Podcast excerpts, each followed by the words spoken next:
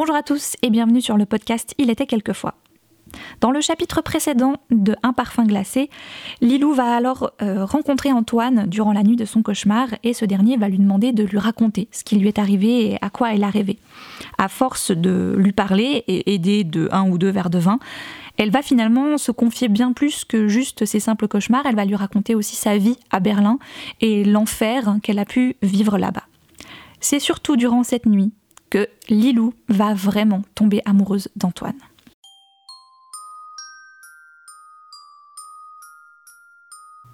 Il était quelquefois le podcast qui raconte des histoires.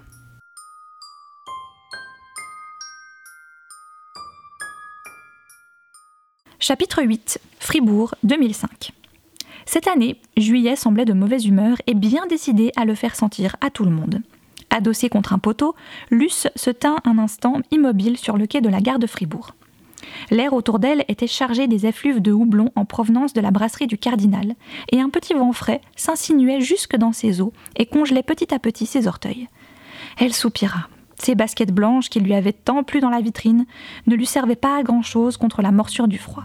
Elle rouspétait contre sa fille Constance qui portait toujours une veste trop courte, laissant son dos à moitié nu, mais finalement, elle ne valait pas vraiment mieux.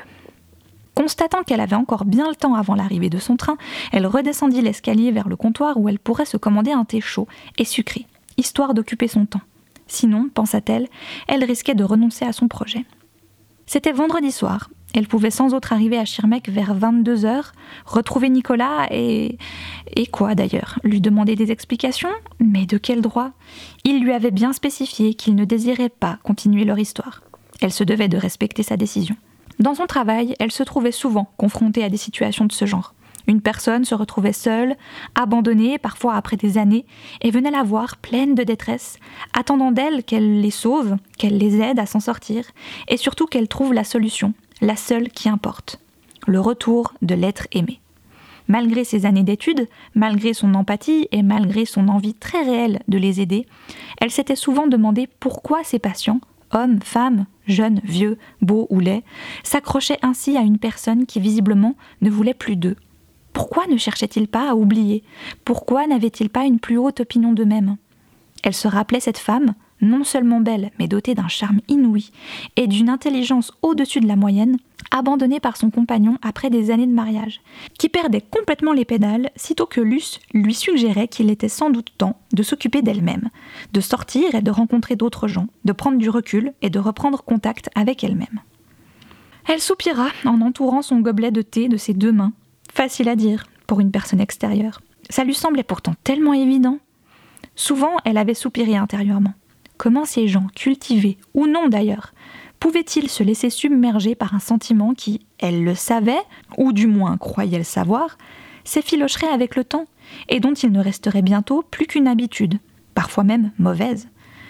Cette femme, justement, Léa quelque chose, une femme sûre d'elle qui possédait plusieurs boutiques de vêtements de luxe, qui savait mieux que quiconque se mettre en valeur, qui pourtant ne prenait jamais les gens de haut, qui savait se comporter en société comme personne, que les hommes suivaient du regard avec admiration, que les autres femmes enviaient, cette femme se retrouvait réduite à l'état de serpillière parce qu'un homme, son homme, qui ne trouvait pas urgent de fonder une famille avec elle, alors qu'elle en rêvait depuis longtemps, l'avait quittée, et que toutes ses certitudes volaient en éclats.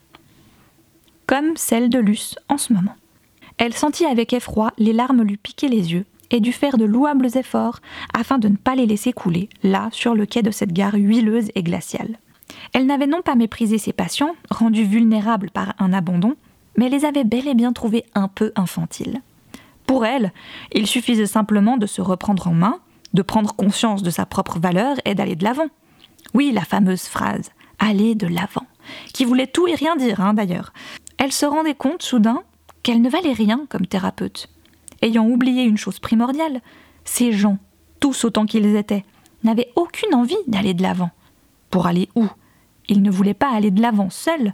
S'ils l'avaient pu, ils seraient même bien retournés en arrière, quand l'être aimé se tenait encore à côté d'eux, quand la vie semblait si belle, simplement parce qu'ils étaient deux, et simplement parce que l'autre, avec ses imperfections, faisait partie de leur vie. Un homme la bouscula, et elle renversa un peu de son thé brûlant sur son jean. Il se retourna, la regarda et murmura Pardon, avant de reprendre son chemin. pour la centième, pour la millième fois, elle sortit presque machinalement son téléphone de sa poche pour vérifier ses messages. Comme toujours, une dizaine de messages et d'appels provenant de ses patients. Deux ou trois de Yann, son fils, aucun de Constance, sa fille, qui de toute façon ne lui parlait que rarement. Et aucun de Nicolas, bien sûr. Elle remonta l'escalier, son gobelet de thé presque vide à la main, et grimpa dans le train qui venait d'arriver. Longeant les wagons brillants, elle trouva enfin un siège libre près d'une fenêtre et s'y installa, aussitôt rejointe par une jeune fille qui s'empressa de se couper du monde en fixant ses écouteurs dans ses oreilles.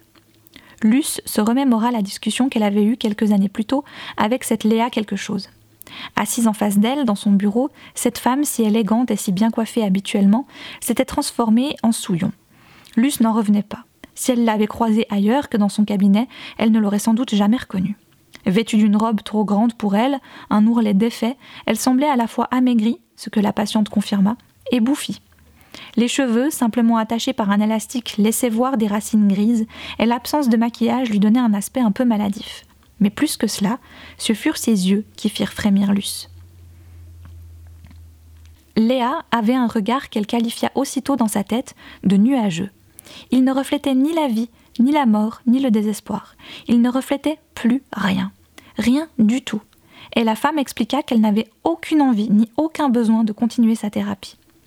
Je n'en vois pas l'intérêt, avait-elle dit d'une voix morne. Je ne vais ni mieux, ni bien, et vous savez ce qui est le pire? Quoi donc? Je m'en fiche complètement. J'adorais Damien, et comme vous le savez, j'avais très envie de former une famille.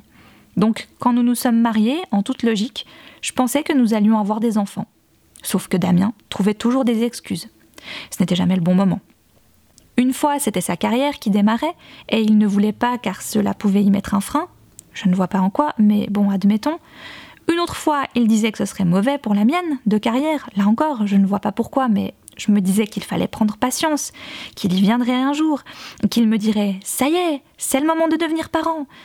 Et à cause d'une fierté mal placée, je ne suis plus jamais revenue sur le sujet. Et ce jour, n'est jamais arrivé N'est jamais arrivé. Il me l'a avoué au bout de plusieurs années.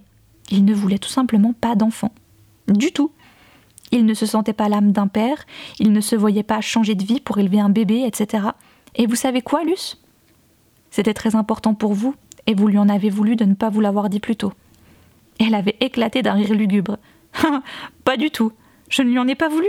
Je me suis dit, après tout, on est bien tous les deux. On est amoureux, on vit une vie de rêve que beaucoup nous envient. Nous n'avons pas d'enfants, mais qu'importe. Même si mon cœur tombait en morceaux quand nous rendions visite à ma sœur ou à des amis qui en avaient, je me disais, moi j'ai Damien, et ça me suffit. Et je me répétais des mantras, des phrases toutes faites comme On ne peut pas tout avoir dans la vie, contente-toi de ce que tu as, tant qu'on a la santé, le confort, les plaisirs, etc. Et je possédais tout cela, et plus encore. Des voyages, des hôtels de luxe, une vie de pacha. Alors franchement, que demander de plus? Je ne suis jamais revenue sur le sujet des enfants, parce que, croyais-je, j'avais ma fierté, et je ne voulais pas le supplier, et surtout je pensais qu'il y viendrait lui-même. Mais Damien est parti. Vous vous retrouviez non seulement sans enfant, mais sans lui, et vous avez l'impression d'avoir tout perdu, mais Léa, je vous assure que non avait-elle hurlé. Sans pleurer, d'une voix soudain atone, elle avait lancé. Nous n'avons pas eu d'enfant. Damien est parti, et je suis bientôt trop âgée pour en avoir avec quelqu'un d'autre. Mais ce n'est pas cela le pire. Le pire, c'est ma bêtise et ma poltronnerie que je prenais pour de la fierté. D'un ton docte, Luce avait déclaré Vous avez fait des choix à une époque de votre vie, maintenant ces choix vous paraissent en contradiction avec ce que il s'est remarié et il va être père. Elle avait hoché la tête, comme pour acquiescer à son propre commentaire, et avait continué. C'est lui qui avait raison. Il ne voulait pas d'enfant dans une première vie. Ou pas avec moi, ou pas à ce moment-là. Et moi j'ai accepté, comme une idiote, ou plutôt comme une victime. Mais j'avais le choix. Il me suffisait de partir. Ou alors d'insister, ou alors je ne sais pas. Je me suis laissé faire, je me suis engluée, toute seule dans une situation qui ne me plaisait pas, dont j'avais horreur même, parce que j'ai respecté ses choix et pas les miens, parce que j'ai fait passer sa vie avant la mienne. Mais maintenant, il vit une deuxième vie. Et dans celle-là, les enfants ont une place. Il a fait des choix, il ne m'a obligé à rien, c'est moi qui me suis mis mes propres limites, mes propres barrières. Et maintenant, les barrières sont tombées. Mais moi, je reste quand même bloquée derrière. Vous savez ce que j'ai compris? Ce que je crois avoir compris? Quoi donc? Il ne faudrait jamais partager la vie de celui qu'on aime. Comment ça?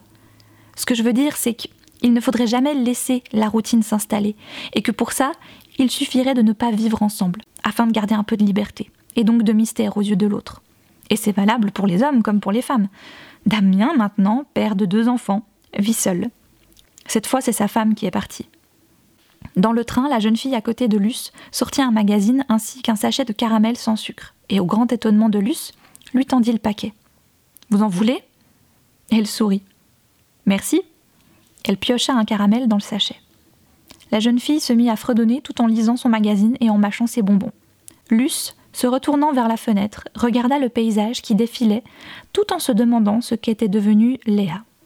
Elle ne l'avait plus jamais revue, et à sa grande honte n'avait jamais cherché à savoir ce qu'elle était devenue. Peut-être avait-elle retrouvé l'amour, et peut-être, qui sait, avait-elle eu, elle aussi, un enfant sur le tard, comme son ex-mari. Elle se promit de s'en inquiéter quand elle rentrerait de son voyage en Alsace. Il lui faudrait aussi à ce moment-là s'occuper sérieusement de ses enfants. Sur toute Constance d'ailleurs. Comme chaque fois qu'elle pensait à sa fille, Luce se sentit mal à l'aise. Elle ne savait pas ce qui se passait dans la vie de la jeune fille, mais elle pressentait quelque chose. Constance avait toujours été une fille réservée, plutôt solitaire, même quand elle était petite, préférant rester des heures dans sa chambre à écrire dans un de ses nombreux cahiers, plutôt que d'aller jouer chez une amie. Puis quand elle, Luce, rentrait du travail, Constance se précipitait immédiatement vers elle afin de lui faire lire sa prose.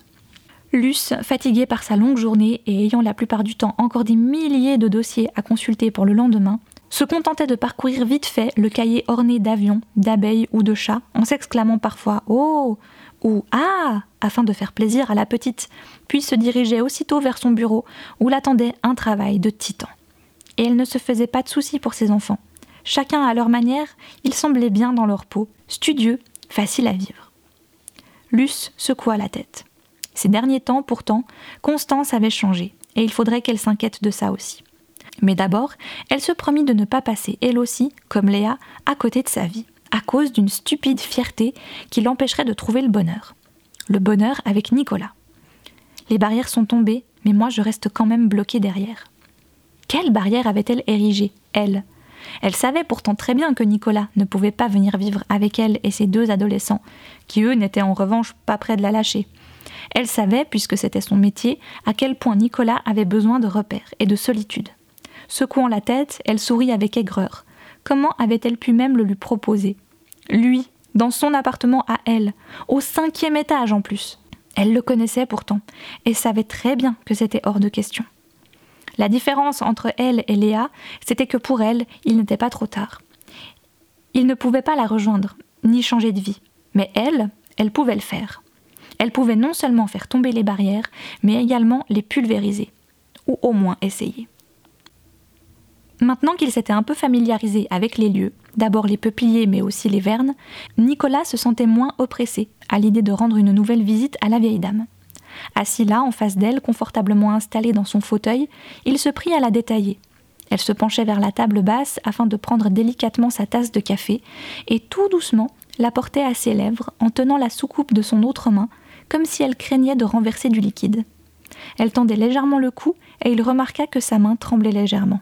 Elle portait encore une robe bleue, mais un peu différente. Les manches arrivaient au coude et flottaient sur ses bras.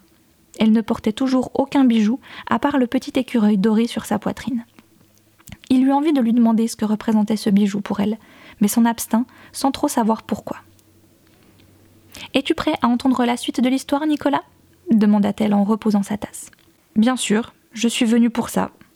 Alors, dans une attitude qu'il commençait à connaître, elle se renversa à nouveau dans son fauteuil, la tête légèrement en arrière, et continua son récit.